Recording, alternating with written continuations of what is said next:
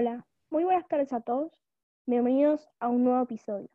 En esta ocasión vamos a hablar de algo que nos toca a todos, aunque no lo sepamos, y más en esta situación de pandemia.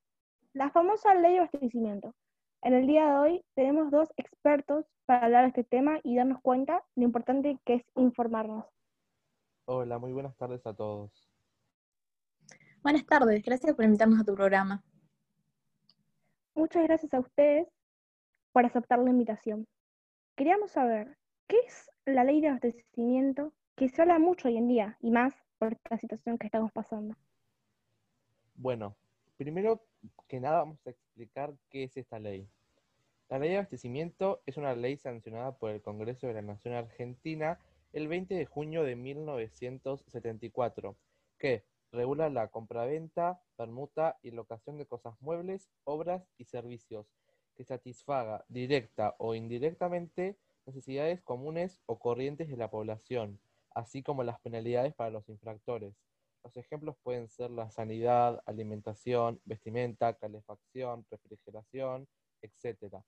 Las conductas prohibidas por esta ley de abastecimiento son elevar artificial o injustificadamente los precios en forma que no responda proporcionalmente a los aumentos de los costos u obtener ganancias abusivas, revaluar existencias, acaparar indebidamente materias primas o productos, intermediar innecesariamente, impedir la prestación de servicios u otros actos que tiendan a la escasez, negar o restringir injustificadamente la venta de bienes o la prestación de servicios, o reducir o no, incrementar, sin causa la producción, entre otras.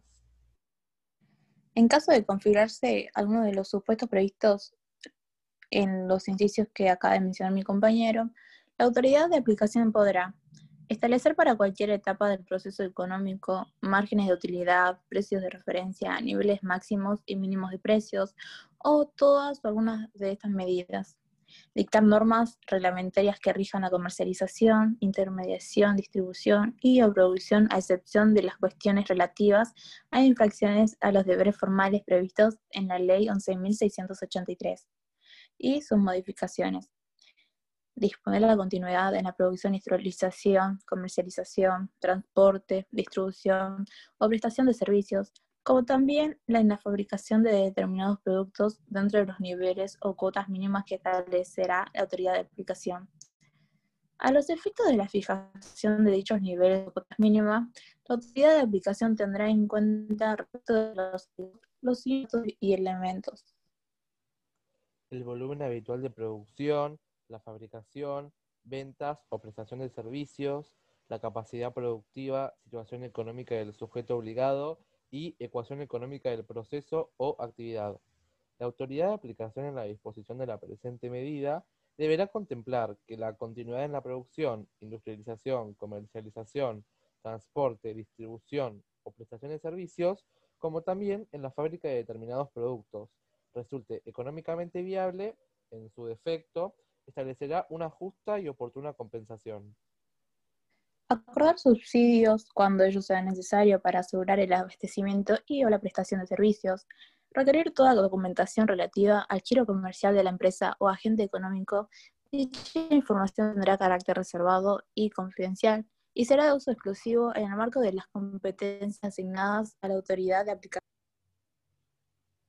exigir la prestación o exhibición de todo tipo de libros, documentos, correspondencia, papeles de comercio y todo otro elemento relativo a la administración de los negocios, realizar pericias técnicas, crear los registros y obligar a llevar los libros especiales que se establecieron, proceder, de ser necesario, al secuestro de todos los elementos aludidos en los dos incisos que acabo de mencionar por un plazo máximo de 30 días hábiles y establecer regímenes de licencias comerciales.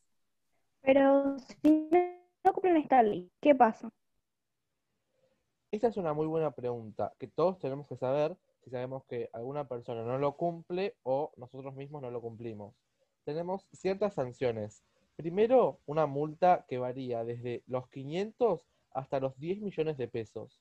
Este último límite podrá aumentarse hasta alcanzar el triple de la ganancia obtenida en infracción. Clausura del establecimiento por un plazo de hasta 90 días. Durante la clausura y por otro periodo igual, no podrá transferirse el fondo de comercio ni los bienes afectados. Inhabilitación de hasta dos años para el uso o renovación de créditos que otorguen las entidades públicas sujetas a la ley 21.526 de entidades financieras y sus modificatorias. Comiso de las mercaderías y productos objeto de la infracción. Inhabilitación especial de hasta cinco años para ejercer el comercio y la función pública. Suspensión de hasta cinco años en los registros de proveedores del Estado y pérdida de concesiones, privilegios, regímenes impositivos o crediticios especiales de que gozare. Entonces, si nosotros vemos que una persona no cumple esto, más en esta situación, ¿podemos hacer algo? Sí, claro que sí. Es nuestro deber como consumidores.